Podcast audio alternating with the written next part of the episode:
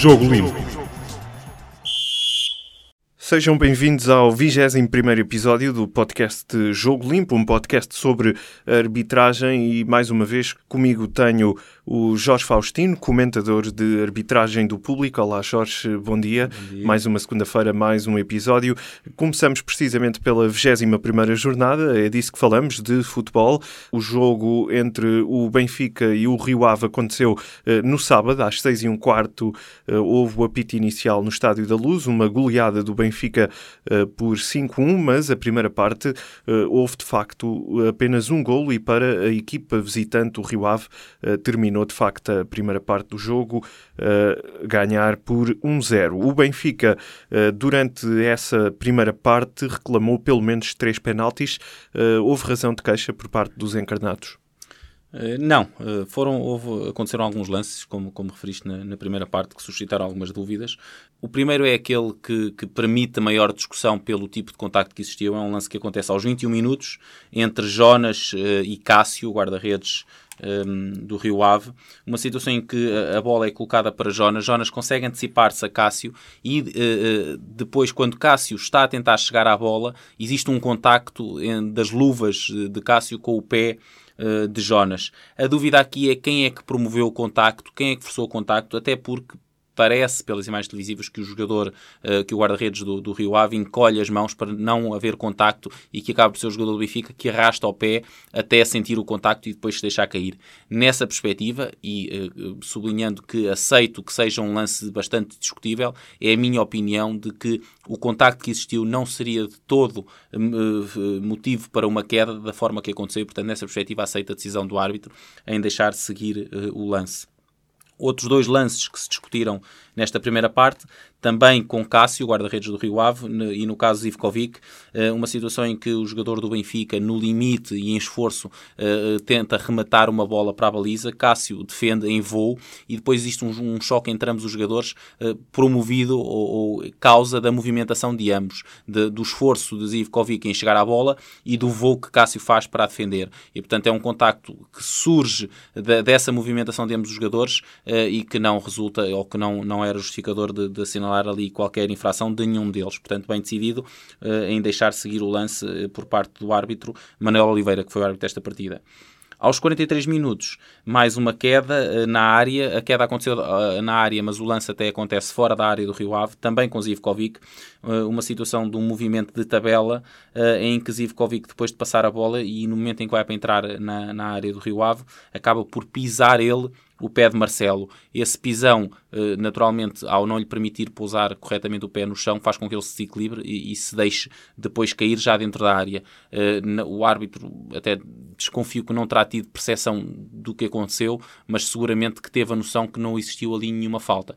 E bem, leu bem o lance, não existe ali nenhuma falta. No limite, poderíamos apontar para uma simulação, eh, mas mesmo aí, e considerando que houve esse tal contacto promovido por Zivkovic do pisão e que poderá provocar o seu terá provocado o seu desequilíbrio, aceita-se a decisão de apenas deixar seguir uh, o lance. Na segunda parte, houve de facto a avalanche ofensiva uh, dos encarnados que conseguiram marcar cinco golos. A nível de arbitragem, o que é que podes destacar? Uh, destaco dois lances. Uma, uma, um, um, erro que terá sido provavelmente o único erro de monta de, de, do árbitro da partida neste, neste jogo uh, e um, um, um lance que, que, foi bem decidido num dos gols do Benfica. Mas relativamente a essa falha que referi, aos 69 minutos, é um lance no qual Rafa do Benfica surge isolado uh, em velocidade com a equipa do, do Rio Ave uh, disposicionada e depois de passar pelo último defensor, no caso Leandrinho, este rasteira, rasteira Rafa. Rafa que não cai, fica desequilibrado, perde alguma, algum do timing de corrida para a bola e o que acontece é que Cássio acaba por se conseguir, uh, que sai da área, acaba por conseguir tocar na bola, antecipar-se e afastar a, a, bola. O árbitro aplicou a lei da vantagem num primeiro momento, porque Rafa não caiu, mas o facto de não ter caído uh, não, não, implica que não tenha sofrido falta e que essa falta que sofreu uh, fez com que ele não conseguisse prosseguir a jogada. Nessa perspectiva, e visto que esta vantagem não se verificou, deveria Manuel Oliveira, nesta situação, ter voltado atrás assinalado a falta e disciplinarmente devia ter atuado com um cartão expulsando o jogador do Rio Ave porque não fosse essa falta, um, Rafa seguia com a bola controlada na direção da baliza, uh, apenas com o guarda-redes pela frente e, portanto, enquadrava-se naquilo que está definido como uma clara oportunidade de golo. Aos 72 minutos, lance, um lance difícil para a equipa de arbitragem, bem ajuizado. Uh, Jonas uh, uh, obtém o, o, terceiro golo para, para o Benfica, a passe de cabeça de, de Jardel. no momento em que Jonas recebe a bola, está completamente adiantado relativamente à defensiva do, do Rio Ave, mas no momento em que a bola lhe é colocada, havia um jogador do Rio Ave a colocá-lo em jogo. Portanto, um golo bem validado pelo árbitro assistente e depois confirmado pelo vídeo árbitro. Uma decisão difícil pela movimentação do, dos jogadores defensores pela forma como sobem e como Jonas aparece uh, adiantado num segundo momento, mas no momento do passe de Jardel, Jonas estava em jogo e, portanto, bem avaliada esta situação. Muito bem, feita a análise deste Benfica 5, Rio Ave 1, passamos para o outro jogo de sábado que opôs o Futebol Clube do Porto ao Sporting Braga. O jogo, de resto, o jogo cartaz desta 21ª jornada acabou com a vitória dos Dragões por 3-1. O árbitro da partida foi Hugo Miguel e o VAR, Nuno Almeida. Como é que destacas, de facto, a atuação do, da equipa de arbitragem neste jogo grande? Sim, como dizes, é um jogo grande, é já um clássico do futebol português. E este jogo, à semelhança do, do, do jogo que já referi do Benfica e depois do, do Sporting que vamos falar à frente, foi um jogo também ele com muitos uh, lances de, de, difícil análise nas áreas. Uh, o Miguel decidiu maioritariamente bem esses lances, já há um em que falha, já vamos falar dele, mas logo o primeiro aconteceu aos 12 minutos, um remate de Ricardo Gaio uh, à baliza do Futebol Clube Porto, a bola é interceptada pelo, pelo, pela perna da Alex Teles e depois sobe para o seu braço, tocando-lhe no braço. Uh, disse tudo agora aqui quando disse ressalta, portanto, sendo um ressalto, não é uma, não, não é uma mão deliberada do jogador de futebol do Porto e, portanto, esteve bem o Miguel ao considerar que não haveria ali infração e ia mandar seguir, mas foi um lance de dúvida porque, efetivamente, a bola acabou por bater no braço e isso suscita sempre discussão. Aos 35 minutos, na área, neste caso agora já na área do, do, do Braga, uh, Corona, uh, com a bola controlada, entra na área do Braga e Jefferson tenta pressioná-lo para tentar ganhar a posse de bola. Uh, há aqui dois, dois momentos de análise. Os dois jogadores acabam por estar com os braços envolvidos uh, numa procura de ganhar posição. E pelo, pelo movimento de braços não, não existe, eu não, não consideraria aqui infração nenhum deles, apesar dos dois estarem em luta de braços acontece, e terá sido aí que, estive, que estar, e seria aí que estaria o foco da equipa de arbitragem nessa luta de braços entre os dois jogadores para ganhar em frente do lance. O que acontece é que nos pés, Jefferson acaba inadvertidamente, mas inadvertidamente não quer dizer que não seja uma infração, por tocar no pé uh, direito, um, aliás, por provocar no pé esquerdo, por tocar no pé esquerdo de Corona, provocando a sua queda. É, é um, um pontapé de penalti muito difícil, é uma situação muito difícil de análise, uh, porque o foco, como disse, está nos braços, mas ficou aqui, na minha perspectiva, um pontapé de penalti por assinalar favorável ao Futebol Clube de Porto. E relativamente à segunda parte? Relativamente à segunda parte, uh, mais lances nas áreas, mas antes disso, um, um lance que, que passou em claro disciplinarmente à equipa de arbitragem foi uma falta que Danilo uh, do, do Braga cometeu sobre Brahimi em que o árbitro, num primeiro momento, até me parece que não, não terá tido a percepção da falta, terá sido provavelmente ou o quarto árbitro que estava próximo que terá indicado, ou o, árbitro assistente também estava mais próximo, ou estava muito próximo, uh, que pode ter dado essa ajuda nessa, nessa situação, em que um, ehm, Danilo acerta com o braço na face de Brahimi. É uma falta clara nas imagens televisivas, uh, que o árbitro acabou por assinalar, não atuando disciplinarmente. Uh, ora, as imagens permitem-nos esclarecer de que uh, o jogador do, do, do Braga carrega com, de forma violenta, eu diria mesmo, podemos interpretar isto, este tipo de faltas pode ser considerado uma falta grosseira quando é na disputa da bola ou uma conduta violenta quando não há interesse em disputar a bola. E apesar da bola estar lá, apesar dela ter sido disputada, ela foi disputada no chão e o jogador, a forma como atuou com o braço, usando como uma arma e acertando de forma clara e deliberada na face de, de, de Brahim, Brahimi, eu enquadraria isto mais como uma conduta violenta. O único interesse daquele, da utilização daquele braço foi mesmo uh, agredir, uh, ou pelo menos ter uma conduta violenta para com Brahimi. E nessa perspectiva ficou aqui uma expulsão por fazer uh, ao jogador do Braga.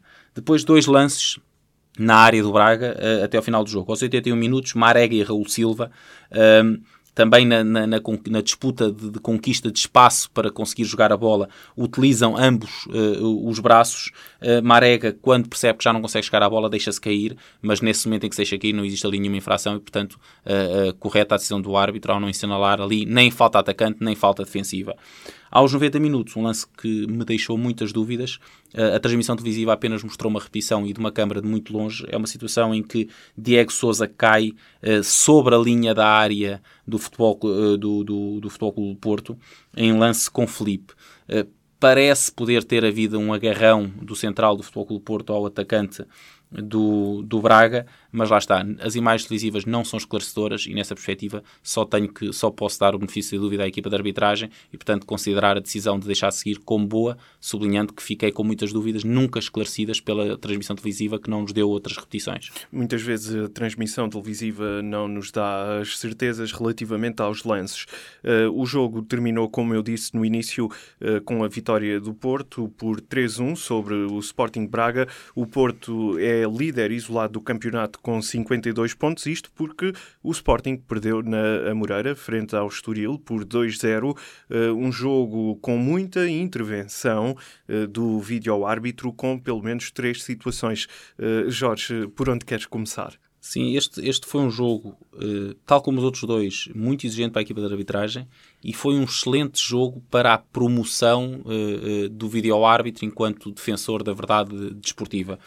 isto porque, como referiste, existiram três lances de golo, dois deles invalidados e um, golo, e um deles validado pelo vídeo-árbitro, em que, se não fosse a existência do vídeo-árbitro, não, não, o resultado teria sido outro. Mas indo, indo por ordem, o primeiro aconteceu aos 30 minutos uh, o momento em que uh, o, o Estoril obteve o seu primeiro, o seu primeiro golo.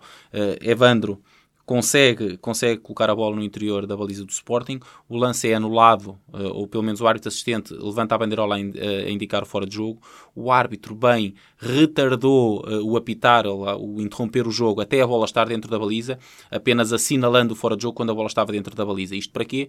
Para que se houvesse um erro do, do árbitro assistente, o vídeo árbitro pudesse corrigir. Foi isso que aconteceu. Evandro estava em linha com o penúltimo uh, adversário e, portanto, em posição legal. E o vídeo-árbitro uh, informou uh, Manuel Mota desta situação e o gol foi corretamente validado. Portanto, esta foi a primeira situação. Um gol que não existiria ou que seria anulado se não existisse vídeo-árbitro e injustamente anulado. Depois, houve outros lances, para além destas intervenções do vídeo-árbitro. Aos 38 minutos, um lance eh, de dúvida na área do, do Estoril. Bruno César entra, uh, entra com a bola controlada na área, acaba por adiantá-la um pouco e Ailton uh, entra em tackle sobre, sobre Bruno César, cortando a bola com o pé direito para canto. Existe depois um contacto promovido por ambos os, dois, ambos os jogadores, em que ambos ficam, ficam caídos, mas é um contacto inevitável, fortuito, portanto, sem qualquer infração, bem decidido por Manuel Mota assinalar o pontapé de canto nesta, nesta situação. Ainda na, na, na, primeira parte, e ainda um lance também de área, que não teve a ver com o vídeo-árbitro, sendo que o vídeo-árbitro terá seguramente revisto este lance que vou referir, tal como reviu o lance anterior de, de Ailton com Bruno César. Uh, mas este dos 40 minutos é uma bola dividida entre Coates e Ailton, na área do Sporting. Os dois jogadores colocaram o pé para jogar a bola. Uh, Coates foi o primeiro, foi quem conseguiu efetivamente jogar a bola. Depois acaba por haver um toque no pé, no pé de, de Ailton, mas uh, tal como já referi em lances anteriores, é uma movimentação provocada pela, pela, por ambos os jogadores. a queda de Ailton não resulta desse, desse contacto, não resulta de infração e, portanto, bem decidido pelo árbitro, pela equipa de arbitragem, em deixar seguir, seguir este lance. E depois chegamos à segunda parte, uma segunda parte mais agitada também, até em termos destas questões de decisões de, de vídeo-árbitro. Aos 60 minutos, uh, o, o, Estoril obtém um golo, Uh, o árbitro considera uh, o golo, porque não houve qualquer intervenção também do árbitro assistente assim lá fora de jogo. As imagens televisivas mostram que uh, Everton, uh, que é quem faz o passe para, para André Claro obter o golo. Everton recebe, no momento em que recebe a bola, uh, está em posição adiantada relativamente ao, ao penúltimo adversário. Portanto, uh, o jogador que faz o passe para golo quando lhe foi passada a bola, estava em posição irregular. E tendo o vídeo-árbitro que rever toda a construção da jogada que, que, resulta em golo, detectou esse fora de jogo, informou a equipa de arbitragem e o golo foi bem invalidado ao, ao Estoril. Um, mais dois lances de nota, um de vídeo árbitro aos 95 minutos, mas antes disso, aos 75 minutos, eh, uma queda de Alano na área do Sporting. É um lance com, com a Cunha. Alano tenta fintar o jogador do, do, do Sporting, eh, só que coloca a bola de forma a que ficou a Cunha com a frente do lance. A partir do momento em que Alano se apercebeu dessa situação, acabou por, havendo ali um contacto de braços mútuos, por se deixar cair a tentar. Uh, uh, sacar, como se costuma dizer na gíria, sacar um penalti, uh, pontapé de penalti que não existiu portanto, bem decidido por, por Manuel uh, Mota este lance.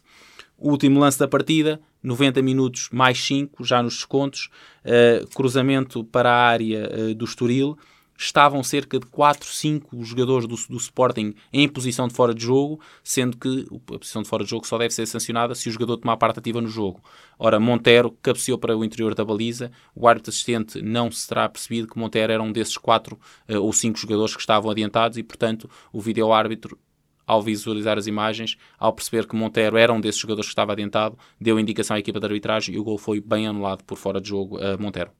E foi de facto um jogo que teve muita intervenção do vídeo-árbitro, um jogo marcado pela derrota do Sporting, a primeira no campeonato, frente ao Estoril, que venceu o jogo por 2-0. Uh, eh, o árbitro Manuel Mota teve de facto uma boa teve atuação. Um, um, um, e aqui é importante fazer notar que a equipa de arbitragem hoje em dia são seis elementos. Portanto, é o árbitro, os dois assistentes, o quarto árbitro e os dois elementos que estão na cidade de futebol, o árbitro, o, o vídeo-árbitro e o assistente vídeo-árbitro. E, portanto, considerando que todo, todos eles são uma equipa, foi uma uh, arbitragem, eu diria, praticamente de nota máxima, uh, porque... Uh, um amarelo que ficou por mostrar no início do jogo, uh, tinha aqui esta nota, mas pegar num amarelo numa arbitragem que tem três lances de difícil análise nas áreas, que tem três situações de golo, um deles validado pelo vídeo-árbitro e os outros dois invalidados pelo vídeo-árbitro. A equipa de arbitragem no seu todo, incluindo vídeo-árbitro, fizeram um, bom trabalho porque protegeram a verdade do futebol com as suas decisões.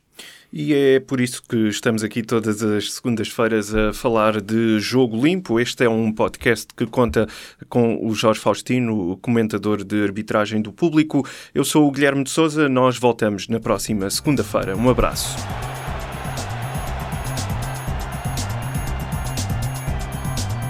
Jogo Limpo.